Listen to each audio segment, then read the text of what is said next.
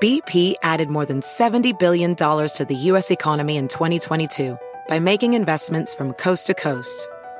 Investments like building charging hubs for fleets of electric buses in California and starting up new infrastructure in the Gulf of Mexico.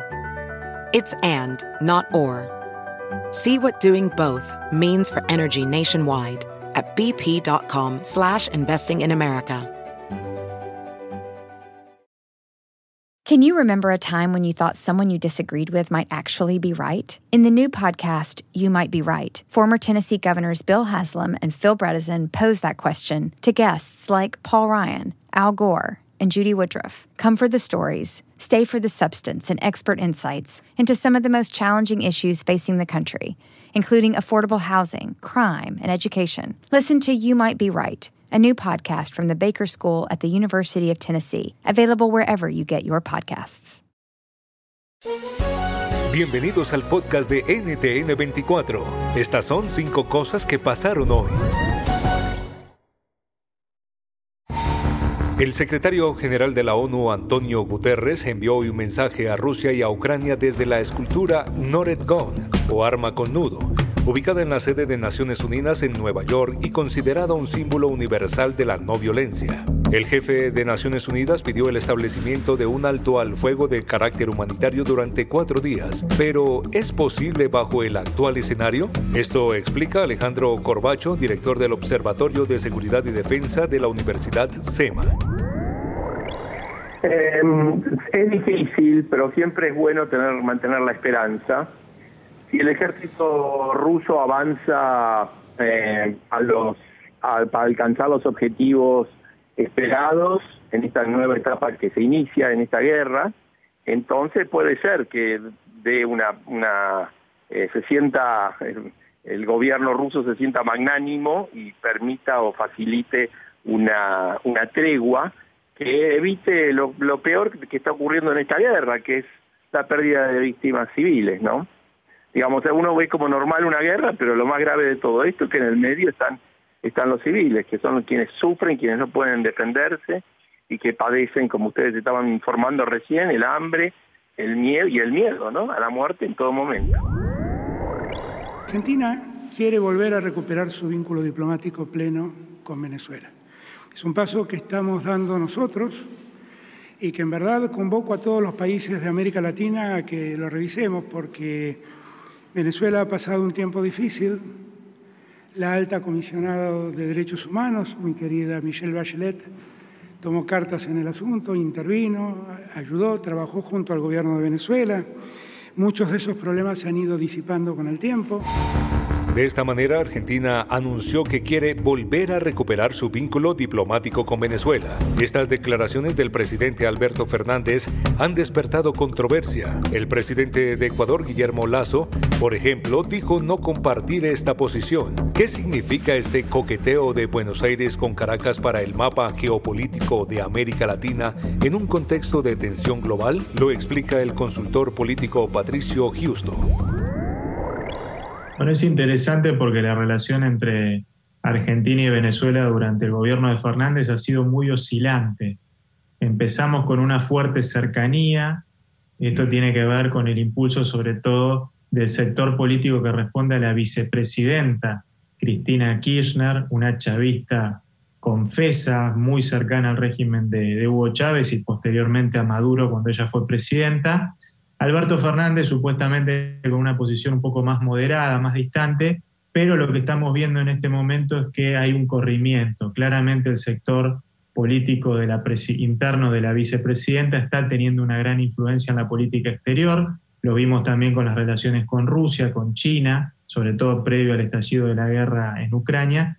Y ahora Venezuela de alguna forma tratando de aprovechar este contexto, como tú bien explicabas, de una cierta distensión interna y también en los vínculos con Washington, y Argentina naturalmente quiere plegarse a eso para volver a restablecer mejores relaciones con un socio que siempre consideró natural, por lo menos me refiero al gobierno kirchnerista de Alberto Fernández. En Estados Unidos ya no es obligatorio el uso de mascarillas a bordo de aviones y otros medios de transporte público, así como en aeropuertos y estaciones. después de que una jueza federal de la Florida validara esa medida por considerar que la orden de los Centros para el Control y la Prevención de Enfermedades excedía la autoridad legal. El doctor Usama Vidal, profesor de epidemiología en la Universidad de Drexler, nos da su perspectiva opinión, esta decisión llega demasiado pronto. Llega demasiado pronto porque tenemos mucha incertidumbre, especialmente acerca de la nueva subvariante de, de Omicron, la variante BA2. Entonces, creo que es una decisión ah, que además viene del punto judicial, no es una decisión que tenga una justificación de salud pública y creo que va a ser muy, muy, muy problemática, especialmente porque no solo afecta a viajeros, en, viajeros que vuelan, también afecta a viajeros que van en autobús y viajeros que van en tren, que es una gran parte de nuestra población. La cuarta. En Venezuela una madre e hijo son detenidos por grabar un video humorístico sobre Nicolás Maduro en la red social TikTok. Señora, ¿de qué tiene las arepas? Tengo la tareguilla que está rellena de huevo. Tengo la Hugo Chávez, rellena mortadela. Tengo la Diosdado Cabello, rellene perico. Tengo la Ibarela, que está hecha con harina pran. Y tengo la viuda, que es la Gilia Flores. Pero esa todavía no está viuda. Bueno, pero eso es lo que todos deseamos. Ambas personas fueron imputadas por el delito de promoción o instigación al odio, tras realizar la grabación de arepas con nombres de políticos chavistas. Así lo ve el politólogo Nickmer Evans. Sin duda alguna es la aplicación más vulgar de la ley contra el odio, por utilizar en el caso de la señora Olga el humor y la parodia para ilustrar lo que sucede en el país. Incluso pretender señalar que ese sketch llega a la incitación al magnicidio es el máximo de los ridículos y de la paranoia.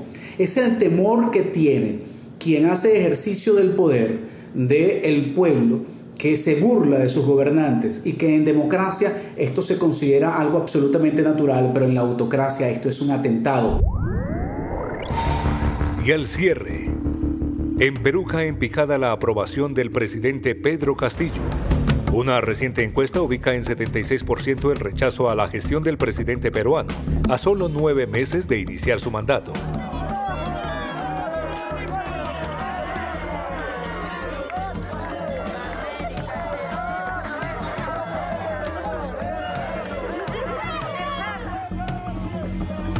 ¿Tiene Castillo manera de dar vuelta a estos números que son un récord de desaprobación para un mandatario peruano en los últimos 20 años?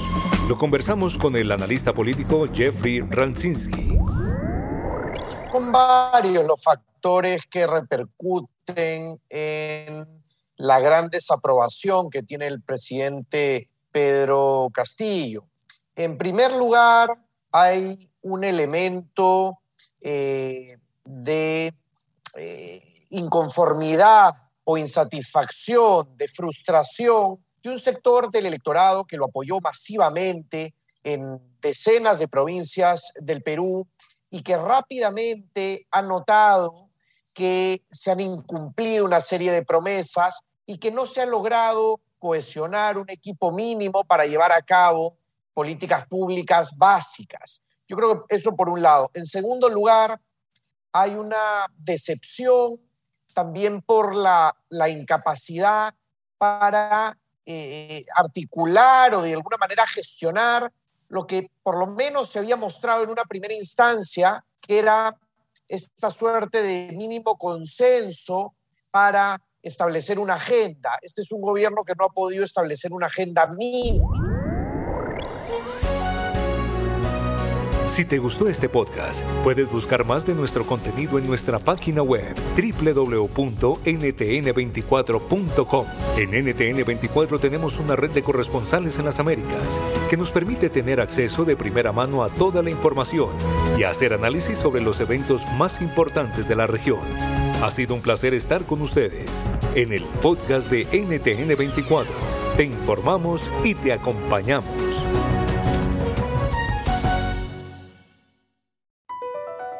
Across America, BP supports more than 275,000 jobs to keep energy flowing.